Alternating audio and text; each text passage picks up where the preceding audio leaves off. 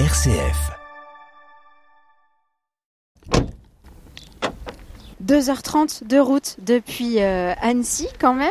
Me voilà euh, en Suisse et même à la frontière entre le canton du Valais en Suisse et l'Italie. Et c'est le prieur de la communauté des chanoines du Grand Saint-Bernard euh, qui m'accueille, avec qui j'ai rendez-vous. Bonjour Jean-Michel Lonfa. Bienvenue sur ce col du Grand Saint-Bernard. On est là dehors, bah, euh, sur le col. Est-ce que vous pouvez nous présenter les lieux et ce bâtiment? Vous avez parlé de la frontière. Elle se trouve euh, ici à 200 mètres. Vous voyez ces bâtiments qui sont euh, sur la droite là. On est à 2469 mètres d'altitude, c'est Oui, ça? Quelque chose comme ça, oui. Ça change un petit peu euh, selon l'érosion des montagnes. Bon, voilà. Nous sommes sur le col proprement dit. Euh, c'est un lieu euh, de passage, naturellement, euh, depuis fort longtemps. Il n'y avait pas de route, il y- avait simplement le, le passage, la voie romaine, un peu en bas ici, où vous voyez la statue à 500 mètres, 600 mètres, un plateau, le plan de Jupiter. Avant Saint-Bernard, eh bien, il y avait Jupiter qui trônait, si on peut dire comme ça, et les passants étaient invités à s'arrêter euh, au temple de Jupiter et poursuivre leur route sur Aoste. Et puis quand, quand Bernard, qui était à Aoste, euh, a vu arriver tous ces, ces gens, C'était l'archidiacre d'Aoste, hein, c'est ça. On est au XIe siècle, c'est ça oui, c'est ça, c'est ça. Un archidiacre, c'est une sorte d'économe. Euh, voilà, il a voulu euh, accueillir d'une manière ou protéger d'une manière un peu particulière ces, ces pèlerins, ces voyageurs, ces marchands. Et il a construit ici un petit peu plus sur le col même une bâtisse que nous voyons ici. Elle a été transformée naturellement en 1000, euh, on peut dire 1050. Et puis ensuite. euh, euh, plus tard est arrivée euh, une deuxième maison. Ici, en gris, c'est le chenil qui fait une sorte de barrage à, à l'avalanche qui pourrait descendre de ce côté-ci. Derrière l'hospice, c'est l'église qui est arrivée un peu plus tard. Et puis ensuite, il y a aussi une quatrième petite maison, c'est la morgue. C'est notre cimetière, si vous voulez. Il y a une auberge aussi euh, derrière Alors, là. Le dernier bâtiment, euh, qui date euh, du début du siècle passé déjà, qui a une bonne centaine d'années, c'est l'auberge, dite la Maison Blanche, et il y a une passerelle entre les deux maisons. Ici, euh, c'est une, rés- une réserve d'eau, voilà, qui est naturelle, oui. Alors ce, ce col du Grand Saint-Bernard sur lequel on est, sur lequel vous, la communauté, vivez toute l'année, il n'est pas accessible tout le temps par la route. Ah bien non, la nature, euh, autour du 15 euh, octobre, elle nous amène de la neige, de la glace, euh, de l'eau, etc. Alors on a décidé de fermer la route le 15 octobre. On passe l'hiver et on force l'ouverture avec des fraiseuses au début juin. Le début juin, on peut dire que la route est ouverte. Donc huit mois sans voiture sur ce col. Et huit mois où il y a quand même de la vie ici, parce que vous, la communauté, vous y restez, et puis il y a des gens qui montent à raquettes, euh, en, en- ski de rando, euh, pour venir à l'hospice. Exactement. Euh, C'est un but de, de rando. Et puis aussi, depuis ici, on peut encore faire une ou deux petites montagnes. Alors on vient volontiers dormir, loger, voilà, nous visiter, visiter l'hospice ici. Euh, ce n'est pas une, une- une maison de vacances, c'est un, un refuge dans ce sens qu'on on vient se réchauffer, on vient se restaurer, et puis, puis on est invité à repartir d'un côté ou d'un autre du col. Et c'était un, un- un- un lieu vraiment qui avait une nécessité de, de- de protection à l'époque. Euh, vous nous avez parlé de, de tous ces gens qui passaient par le col. C'était dangereux euh, au XIe siècle, à l'époque de Bernard, entre les dangers de la montagne, la, la contrebande, c'est- le, le- la traversée des Alpes était risquée. D'autant plus que on n'allait pas dans les montagnes, mais par besoin, par nécessité, eh bien alors il y a des gens qui, qui transitaient pour, euh, pour vivre ou pour survivre, euh, et tout particulièrement pour aller de, à Rome, qui reste un lieu de pèlerinage important pour les chrétiens.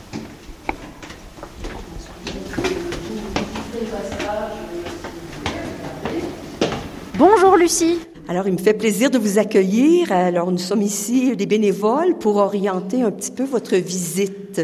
En fait, ici, vous êtes dans l'hospice du Grand Saint-Bernard, une bâtisse qui a près de 1000 ans de fondation.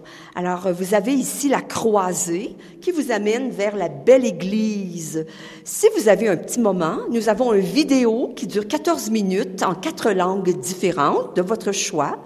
Il y a le trésor qui est un peu, je dirais, un genre de musée d'objets sacrés très riche.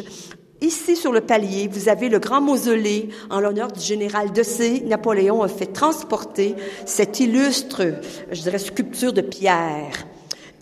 À la crypte, qui est un lieu de silence, d'intériorité. Alors, on invite les gens qui veulent vraiment le silence, s'ils veulent se recueillir un petit moment. Alors, ce lieu, il est, je dirais, il est béni, il est plein de lumière. Alors, c'est mille ans d'hospitalité. Hein, vous avez les chanoines, vous avez une équipe de bénévoles dont je fais partie pour trois semaines, et vous avez toute la maisonnée de beaux grands jeunes, bénévoles, salariés. Et là, on est en train de marcher sur les armoiries de, de, de l'hospice. Est-ce que vous les connaissez? Est-ce que vous pouvez me les décrire?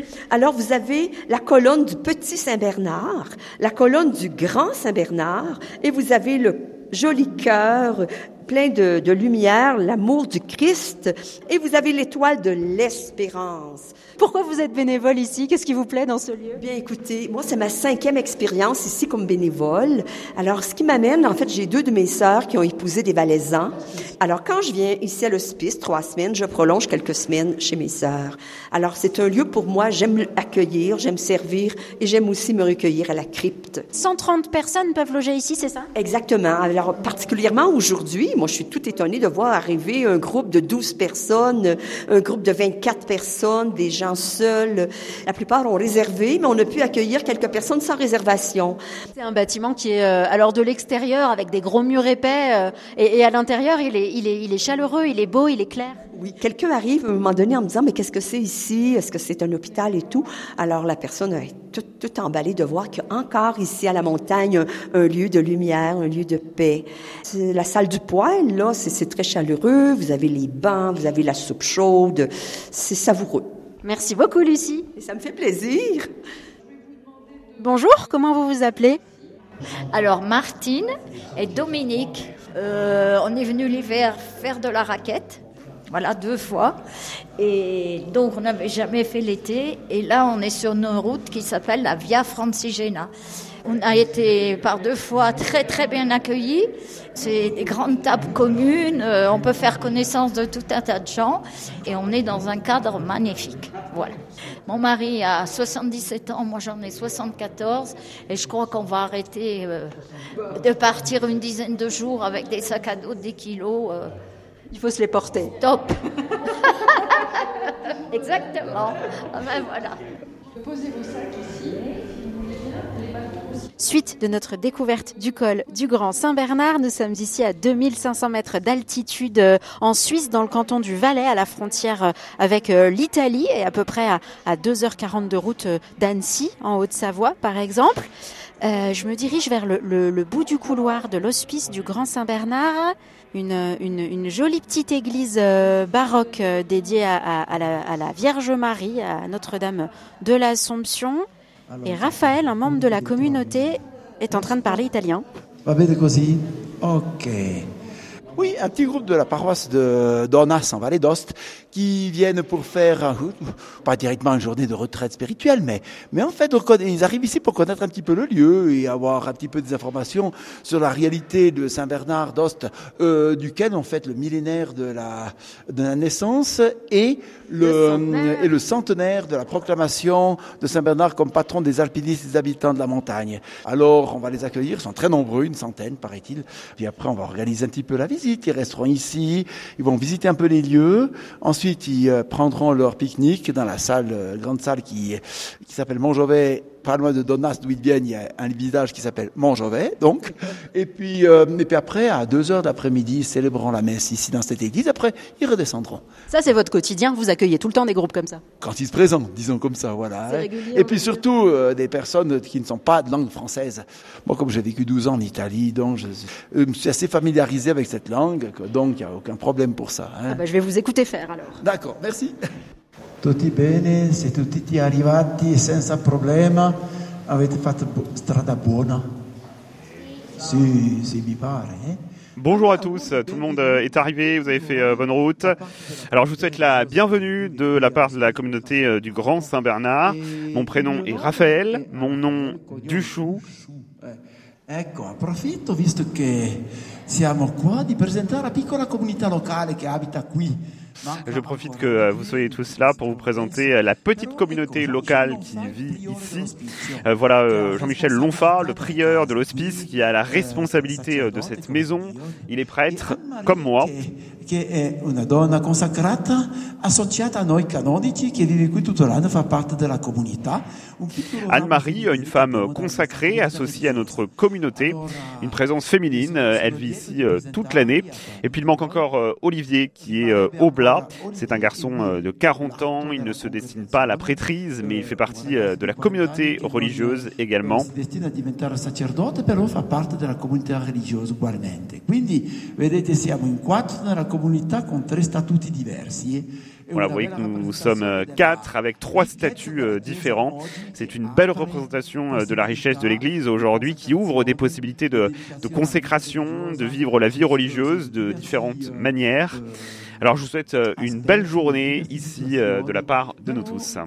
Costituisce la ricchezza della Chiesa di Dio. Ancora una buona giornata a tutti voi da parte loro.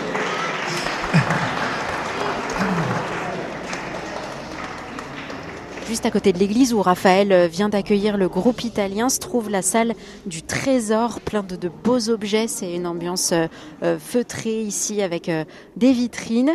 Et j'ai rendez-vous avec Anne-Marie Maillard, laïque consacrée, associée à la communauté. Anne-Marie, j'aimerais qu'on fasse un un saut dans le temps entre ces objets d'hier euh, et puis aujourd'hui. C'est quoi finalement le charisme de la communauté? On sent ici, voilà, que il euh, y a des randonneurs, des gens qui viennent passer la nuit, euh, et en même temps, c'est pas un lieu tout à fait, enfin, c'est pas un hôtel, quoi. C'est pas un lieu tout à fait comme les autres. C'est quoi pour vous la mission vraiment de la communauté? Alors la mission, bah, c'est d'être présent sur la route des hommes, une grande capacité de s'adapter, d'accueillir l'imprévu, et puis d'accompagner les gens bah, le temps de le temps d'une marche peut-être en montagne, le temps d'un accueil ici, le temps d'un petit séjour. Beaucoup de gens ont beaucoup de techniques, beaucoup de technologies, mais il n'y a pas de rencontre.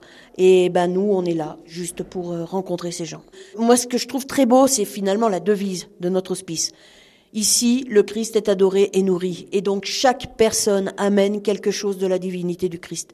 Notre mission, c'est aussi de mettre en avant cette, euh, cette euh, devise, de reconnaître la divinité, même à travers la personne qui va rouspéter le plus. Vous me parlez de moyens euh, technologiques et on est là dans le lieu du, du, du trésor où on voit des, des tout enluminées, des, des, des portraits de, de, de, frères et sœurs. Est-ce qu'il y a un objet ici, vous, qui vous, qui vous touche? Alors moi, c'est, il est tout simple. Hein. Donc on va arriver sur cette vitrine qui symbolise l'Eucharistie, et c'est ce calice. Ce calice en argent qui est tout simple, qui est sans fleuriture et tout. C'est un monsieur de Berne qui est non ou de Genève, enfin d'un canton protestant en tout cas, qui est venu ici et qui a été sauvé euh, de l'avalanche, qui a été sorti de l'avalanche et en remerciement, euh, il a fabriqué ce calice qu'il a offert à l'hospice, alors qu'il était protestant et que c'était interdit de fabriquer des objets religieux euh, pour, pour, pas qu'il y ait d'idolâtrie. Et donc, lui, il a bravé cette interdiction parce que la vie n'a pas de prix. Pour lui, en reconnaissance, il est venu, il a fabriqué ce, ce calice. On peut être de nationalités différentes, on peut être de religions différentes. On n'a quand même qu'un cœur humain et pour moi, c'est ça qui est le plus important.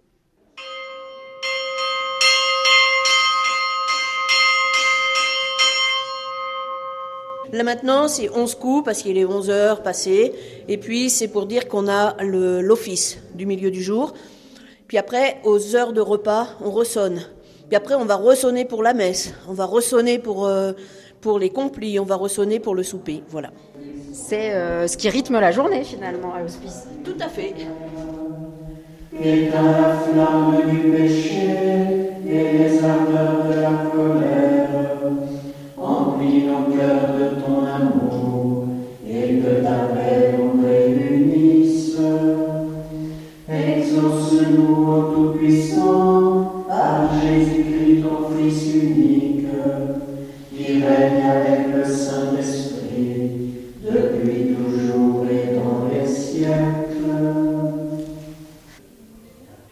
Jean-Michel Lonfa, prieur de la communauté des chanoines du Grand Saint-Bernard. J'aime beaucoup l'ambiance de cette crypte dans laquelle on vient de vivre euh, l'office. L'église baroque au-dessus, euh, voilà, est plus traditionnelle, euh, alors que cette crypte-là, elle est moderne, très épurée. C'est une crypte qui vient d'être peinte. Il nous manque encore le tapis de sol qui va arriver prochainement. Et puis les œuvres de notre ami Ogier euh, qui habite Nice et qui récupère de la ferraille pour la transformer avec son épouse, transformer et en faire des, pièces euh, d'œuvres euh, extraordinaires, des sculptures. Une belle qui représente un pèlerin, un voyageur. Hein? Oui, c'est ça. Il y a le pèlerin, notre Saint Bernard, et puis il y a la Vierge Marie et les, et les personnages qui entourent son, son manteau. Et vous, Anne-Marie Maillard, comment vous la vivez, cette, cette crypte? La crypte est ce qui est notre cœur à notre corps. C'est-à-dire que depuis l'extérieur, personne ne le voit. Mais sans le cœur, on ne peut pas vivre. Ça n'aurait pas de sens de rester ici, sur cette maison, dans la montagne, euh, si on n'avait pas ces temps de prière. Parce qu'il y a des fois, ben, c'est vrai que humainement, on est, on est plus préoccupé par nos, nos, nos soucis de la journée, les, soucis administratifs et tout ça. Et donc, euh, c'est important bah, de lâcher, lâcher prise, se remettre au Seigneur. Donc euh, les offices sont ouverts, donc les gens peuvent venir prier avec nous. On invite euh, les hôtes euh, le soir à venir prier, en tout cas découvrir les, nos offices. Et puis après, ben voilà, c'est dans le secret du cœur de Dieu. Voilà, moi je vais vous laisser parce qu'il faut que je sonne pour midi. Allez-y, ah oui, sinon on va être en retard.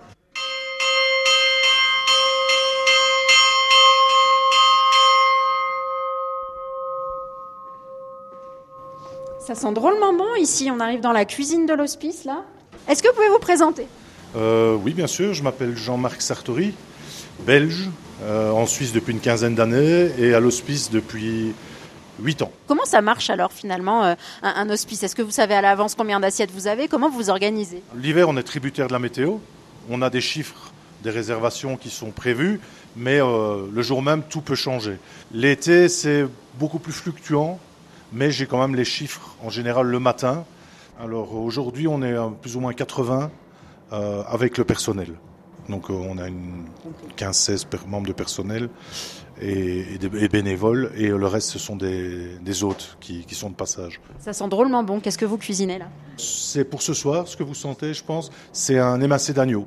Et ce midi, c'est déjà, déjà prêt là? C'est déjà prêt, c'est une, tome, une petite tome au four avec un. Euh, voilà truc un peu plus de montagne, quoi.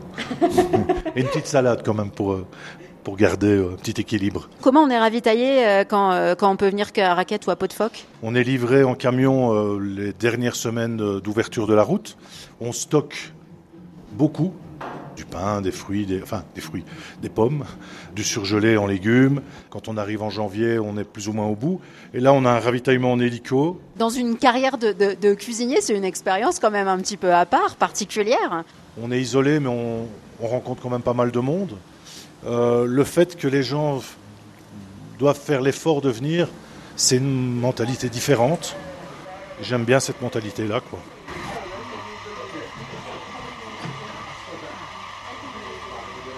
Suite de notre découverte du col du Grand Saint-Bernard à la frontière entre Suisse et Italie dans le canton du Valais, après cette immersion dans l'hospice, euh, le bâtiment euh, millénaire tenu par euh, les chanoines du Grand Saint-Bernard, j'ai traversé la, la, route comme font tous les bons touristes une petite pause euh, déjeuner d'abord à l'auberge euh, de l'hospice qui est tenue par euh, Leslie et son mari. Alors ici on a de la restauration, de l'hôtellerie, une boutique de souvenirs, une épicerie même. Bonjour Leslie, alors j'ai croisé à l'office pas mal de, groupes hein, qui étaient venus soit pour le côté spirituel, soit des randonneurs. Qui vous croisez ici à, l'auberge? Toutes sortes de gens, des pèlerins de la Via Francigena, euh, des touristes italiens, beaucoup aussi d'Américains cette année. J'ai grandi dans cette vallée. C'était important pour moi d'y rester. L'hiver, c'est seulement l'hospice qui est ouvert à l'année pour accueillir tout le monde. Nous, non. On ferme à la fermeture de la route au mois d'octobre. Ça doit être une saison intense. Hein très, très, très intense. oui, mais bon, pas une journée la même ici. On avance un jour après l'autre. Et on avance sous la pluie euh, aujourd'hui. Heureusement, voilà, enfin au sec dans le musée. Euh, et c'est Clément qui est bénévole euh, ici. Bonjour Clément. Bonjour, troisième fois ici. Troisième fois. Bon, vous connaissez le musée par cœur. Qu'est-ce qu'on peut voir dans ce musée ici? Dans ce musée, on peut d'abord voir bah, déjà les fameux chiens, les Saint-Bernard. Sur deux étages, il y a tout plein d'objets, décorations et explications sur le col en général, la vie des chanoines, les chiens aussi, mais surtout sur le col, l'histoire du col. Et ensuite, il y a toujours une exposition temporaire en bas. Chaque année, elle change.